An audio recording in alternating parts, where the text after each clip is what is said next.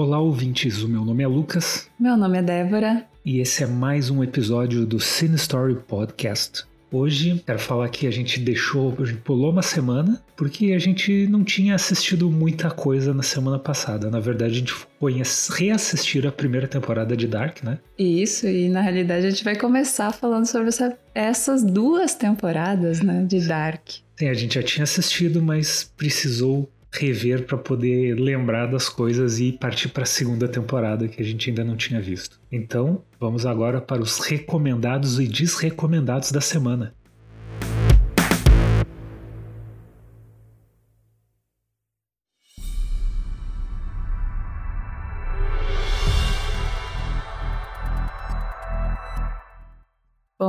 Ouvintes, então se vocês não conhecem a série Dark, que é uma série da Netflix, acho que é importante dar uma fazer um breve resumo, já que a gente está chegando na semana de estreia da terceira e última temporada dessa série que foi bastante falada, né? É a temporada de encerramento. Eles escolheram terminar a história do jeito que eles queriam, mesmo com a série fazendo bastante sucesso. Exatamente. Então a primeira temporada ela estreou na Netflix em 2017 e por causa do sucesso dela, então eles tiveram a segunda temporada em 2019, ano passado, né? E esse ano então se encerra o ciclo. Ciclo é uma boa palavra, mas diz sobre o que é Dark. Certo. Então essa série ela ocorre numa cidade fictícia na Alemanha, em que ocorre uma série de desaparecimento de crianças e jovens. E a partir desse desaparecimento, quatro famílias que residem nessa cidade começam a começam a acontecer coisas, né? Justamente por causa desses desaparecimentos que levam a tu conhecer várias uh... várias histórias assim. É que é difícil falar sem dar spoiler. É muito difícil, né? Até porque a série ela é muito dinâmica e os personagens hum, tudo vai acontecendo de uma maneira muito rápida, né? É, é uma coisa que Dark, quem assiste sabe, se você não assistiu ainda, fica a recomendação já. É uma ótima série, mas uma coisa bacana dela é que não tem aquele clichê que a gente vê em seriado de mistério, sim, que é as pessoas não conversam, ou os mistérios ficam se alongando pela temporada inteira, às vezes por mais de uma temporada. Não, ali no Dark eles mostram uma coisa, dois, três episódios depois aquele mistério já foi resolvido, apresentam um novo mistério. A história ela se movimenta, sempre comparo com Lost, né? que a história aqui ela se movimenta porque as pessoas elas conversam, ao contrário do Lost, que cada um sabia um pedacinho, mas ninguém falava nada para ninguém. No Dark, a pessoa descobre, já junta com outras pessoas, elas conversam e juntam as peças e saem para para descobrir o mistério maior. Acho que o que resume, né, é a questão da viagem no tempo. O que acontece é que conforme a trama vai se desenrolando, né? Isso já logo no início se descobre que existe uma viagem no tempo. São três tempos no, inicialmente, né? três, três anos, que elas se cruzam em um determinado uh, ponto. É, um determinado ponto que é uma caverna, uhum. né? Que tem nessa cidade. E o que acontece é que essas crianças que elas essas crianças e jovens que, se, que desapareceram em determinadas épocas, em diferentes épocas, né? Uhum. Elas vão para outros pra, para outros anos. É, é, e isso tudo vai influenciando a história que a gente vê no desenrolar das duas temporadas. O foco aqui, né, é mais na segunda temporada, que é a que tá no ar hoje em dia, na data dessa gravação, vai sair a terceira. Eu tenho que confessar que apesar de estar tá recomendando, a segunda temporada ela me decepcionou um pouco. Mas vamos ser bem, bem uh, sinceros, né? Não, a, não a temporada completa, não, né? para mim foi foram os dois últimos episódios e um elemento novo que eles colocaram ali, né? E Sem aí spoiler, não dá para falar. Que para mim jogou fora a promessa que eles fizeram durante as duas eh, a primeira temporada e até esse ponto da segunda temporada, assim. Jogaram fora essa promessa que era o que estava me deixando bem para assistir, assim, que estava me estimulando e falaram: Sabe aquilo que a gente prometeu que não era isso? Bom, agora é. E toma essa. É, para mim não foi tão impactante assim. Eu ainda tô bem esperançosa, porque como a série inteira ela foi, ela me deixa bastante intrigada. Eu quero saber mais a cada capítulo, mesmo que eu não tenha gostado muito do final dessa segunda temporada, que para mim é o, realmente a última a, é a última cena, né? Para mim foi o que decepcionou mais.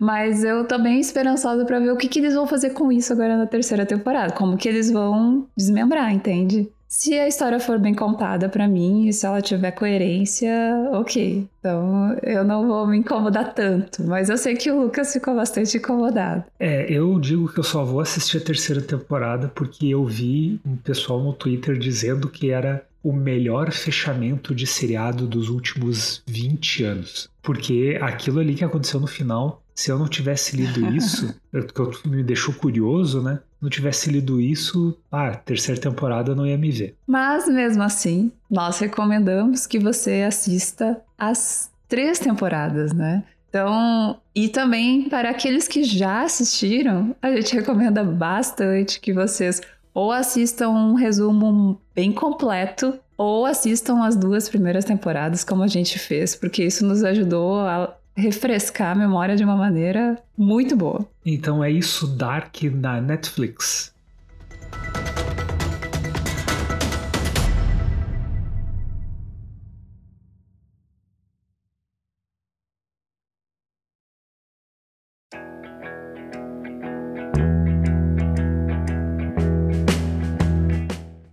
E agora nós vamos falar de um filme que eu já tinha visto há um tempo atrás, a Débora nunca tinha visto, e que é maravilhoso.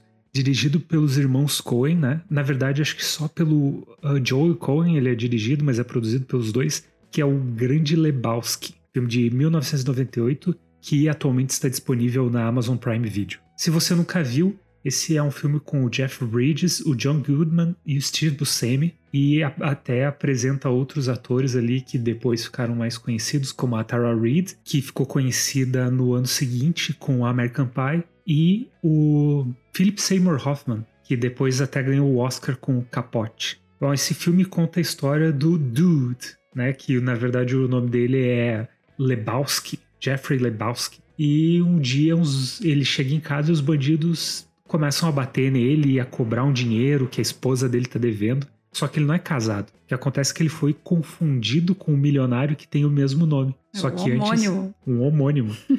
e antes de descobrir isso, os bandidos eles mijam do tapete do cara. E o tapete dava uma liga na sala, sabe? Por isso o Dude ele vai até esse cara rico e diz: Ó, oh, eles me confundiram contigo, tu tem que pagar o meu tapete. É, ele vai lá para cobrar ele, né? Vai de certa forma. Sim. E o cara falou: não vou pagar, não vou pagar, e dá uns dias. E a esposa desse cara, que era que estava devendo dinheiro, ela foi sequestrada. E o cara que é rico, né, o Lebowski milionário, ele contrata o Lebowski pobre para ir fazer a entrega do dinheiro do resgate. É, e aí que começa toda a confusão, não é? Porque o Dude, ele é, ele é um desempregado né? E ele passa o tempo ouvindo as músicas antigas dele, num carro que é capenga caindo aos pedaços, com os amigos, né? Os dois amigos dele que jogam, que participam de um campeonato de boliche, né? Com ele. O cara ele só quer jogar boliche e fumar maconha. É, a vida dele é bem tranquilona. E aí ele conta então para os amigos dessa entrega, dessa situação e dessa entrega. E aí um deles, que é o Walter, o John Goodman. Ele cria toda uma história para poder ficar com o dinheiro do resgate. É, o cara, ao invés de entregar o dinheiro como ele tinha sido contratado, eles acabam tentando roubar o dinheiro. É, mas o Dude, na verdade, não, não quer isso não, no início, queria. não é? Não. Só que acontece que roubam o dinheiro que eles roubaram.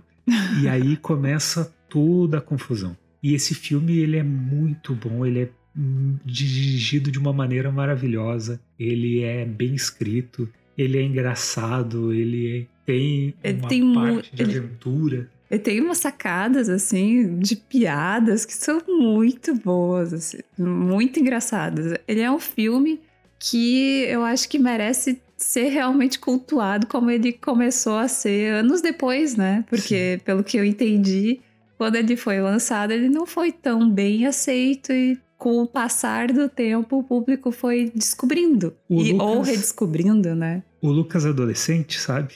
Que já era metido a gostar de cinema, já gostava. Eu, mas... acho, eu, eu acho que a construção dos personagens é maravilhosa. Os três são incríveis. Eles são muito, muito bons. O Dudo, então, aquela forma escrachada dele, tranquilão, é, é muito bom. Eu acho que todos os personagens, esse é um filme que ele constrói muito bem os personagens, até o personagem do Steve Buscemi. Ah, ele, uhum. ele tem, ele aparece pouco, mas ele tem a importância dele, ele faz um, um momento da história girar. Eu gosto muito dos irmãos Coen, né? É, eu acho que o jeito que eles dirigem, o jeito que eles criam as histórias é maravilhoso. Tem um filme deles que a, até hoje é um dos meus favoritos, que ele não é tão o pessoal não gosta tanto, que é o Irmão, Cadê Você? Uhum. Que é até com George Clooney. e... e quem já ouve esse podcast sabe que o Lucas, né, adora o George Clooney. um pouquinho. E mas aqui no Grande Lebowski eles dão uma, um tratamento para os personagens que acaba sendo um pouco diferente assim no no Sideline Davis que a gente falou uns dois episódios atrás. Sim. É muito uma jornada interna. No Fargo também tem bastante uhum. do questionamento interno. E aqui é muito como um vai influenciando o outro, né? As relações, né? As de relações. amizade entre eles, né? Não só as relações de amizade, mas como a ação de um vai influenciando na, no, na vida do outro. Claro, a tomada né, gente... de decisão de cada um, né? Influencia na, na relação com o outro, né? Sim, mas não só na relação, do desenvolvimento da história. Ah, tá. E, claro, né, a gente vê isso filmes, mas aqui parece ser o foco maior. Uhum. E Entendo. eles vão desenvolvendo isso daquele jeito dos irmãos Coen, né? Que é bem característico. E que ali em 98 eles já estavam, uh, eu acho que bem mais maduros até do que quando eles fizeram Fargo, que foi que deu o Oscar para eles, né? Um dos Oscars que eles têm. Então, Lucas, recomendamos? Recomendamos. O Grande Lebowski na Amazon Prime Video.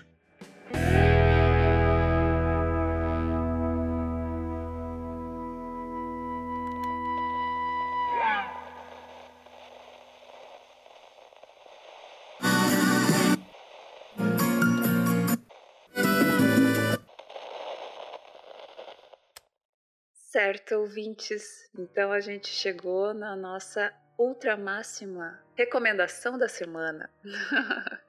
na realidade, essa semana a gente não vai ter nenhuma desrecomendação. Nenhuma. Só recomendações. Então, o último filme que a gente gostaria de falar aqui é o filme A Vastidão da Noite, que ficou em português, né? Em inglês, The Vast of Night eu acho que o pessoal tem visto mais como The Vest of Night, porque a Amazon Prime Video tem divulgado como The Vest of Night. Ele é um filme de 2019, ele tá então, como o Lucas falou, na Amazon Prime, disponível. E Lucas, eu não tinha ouvido falar nesse filme. Como é que tu ouviu falar e por que, né, te chamou a atenção pra gente começar a assistir? Depois eu descobri que esse filme ele rodou alguns festivais e o pessoal estava gostando bastante, mas eu nunca tinha ouvido falar até uma semana mais ou menos da estreia dele, né? Anterior à estreia dele. Eu vi o trailer no YouTube, eu, o YouTube uhum. me recomendou e eu achei interessante assim. Não pensava que seria tão bom quanto foi, mas vi o trailer, já coloquei na lista e depois ainda de ver o pessoal falando bem no Twitter, fiquei mais curioso e acabei falando pra gente assistir. Mas sobre o que, que é o filme? O filme ele se passa na década de 50, 1950, né? Numa cidade do interior dos Estados Unidos, uma cidade bem pequena, e a história toda se desenrola enquanto está acontecendo o jogo de basquete do time da escola local. Uh, e é onde a cidade inteira praticamente está.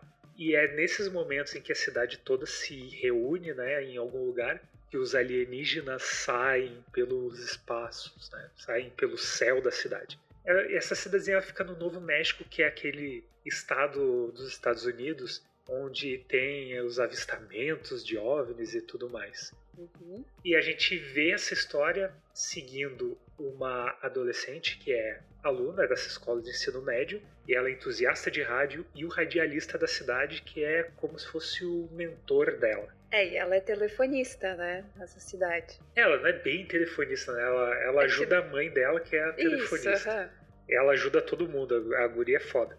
E nisso ela começa a ouvir um barulho uh, no, no telefone lá, passa pro radialista, o radialista coloca o som no rádio e pede para os ouvintes ajudarem ele a identificar. E a partir de uma ligação de um ouvinte que diz que conhece esse barulho, que já que ouviu, já tinha ouvido, né? que começa a história deles na busca pela verdade. É, eu acho que não dá para falar muito mais, porque o filme ele é curto. Bem curtinho. Ele tem uma hora e meia e ele tem um ritmo muito frenético, assim. Eu adorei, justamente porque a história vai se desenrolando de, de uma maneira bem bem intensa, assim, o tempo todo, né? E é claro, envolve OVNIs, né?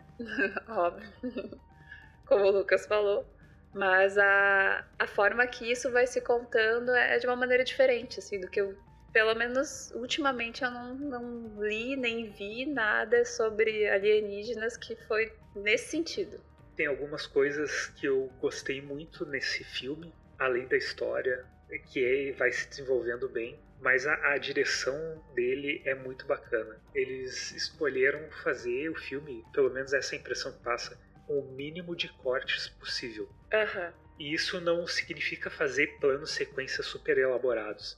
Eles mantêm a câmera distante dos personagens quando a conversa é uma conversa de ambientação, uma conversa que ela não tem muita importância para o desenrolar da trama, mas ela é importante para te colocar na época, te Exato trazer para aquela ambientação, te apresentar um pouco dos personagens. E isso é ao longo de todo o filme, do início ao final. Sim, a câmera fica distante nesses momentos. Quando é alguma coisa de maior importância, a câmera se aproxima e vai usando tanto essa essa quantidade menor de cortes quanto o posicionamento de câmera para sinalizar as questões de importância do que está sendo falado e de tensão e o uhum. corte para dar ritmo e isso acaba criando um, uma dinâmica muito bacana para o filme.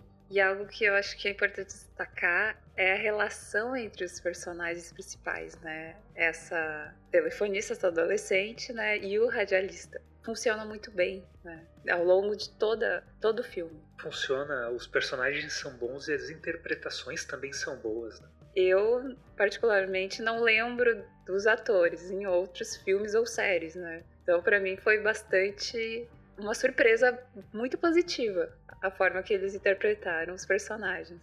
O filme até tenta passar uma ideia de um episódio, de como se ele fosse um episódio do Além da Imaginação, sabe? Mas para mim acabou lembrando muito mais o Contatos Imediatos de Terceiro Grau do Spielberg uhum. do que um episódio do Além da Imaginação, mesmo que ele se passe na década de Naquele... 50 nos Estados Unidos, que ele traga a, a TV, né? Às vezes ele faz como ótimo. se fosse um episódio de TV. E para mim lembrou muito Contatos Imediatos, principalmente alguns elementos do final, não o final em si, né? Mas alguns elementos. E. Que não vamos falar. Não. Mas aí fica a recomendação. Super recomendado. The Vast of Night, A Vastidão da Noite, no Amazon Prime Video.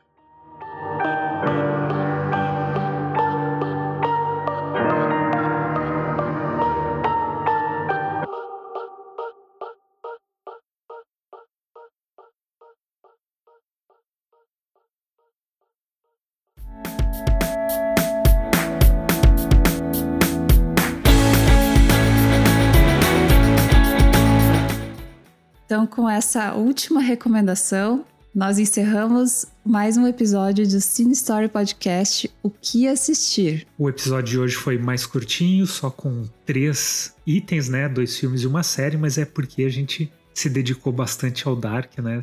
Toma Sim. bastante tempo para rever todos os episódios. Muito obrigado aos nossos queridos ouvintes, às nossas queridas ouvintes que têm crescido a cada episódio. Muito obrigado mesmo. Fiquem conosco, nós vamos ainda lançar outros tipos de episódio. Sim, uhum, na sequência. Vai ter episódio especial sobre filmes específicos, séries específicas, porque está sendo muito bacana ver a audiência crescendo, fazendo dessa, dessa nossa brincadeira, né, desse nosso hobby, uma coisa bastante divertida. Então, ajude a crescer, compartilhe com seus amigos, com seus familiares, com seus colegas de trabalho. Pode dizer que dá para ouvir no Spotify, no Google Podcasts, no iTunes, em qualquer agregador de podcast. E se quiser falar conosco, entre em contato. Como Lucas? Você vai no site www.cinestory.com.br, pode entrar lá em contato pela aba de contato ou falar comigo no arroba lucaseditor no Twitter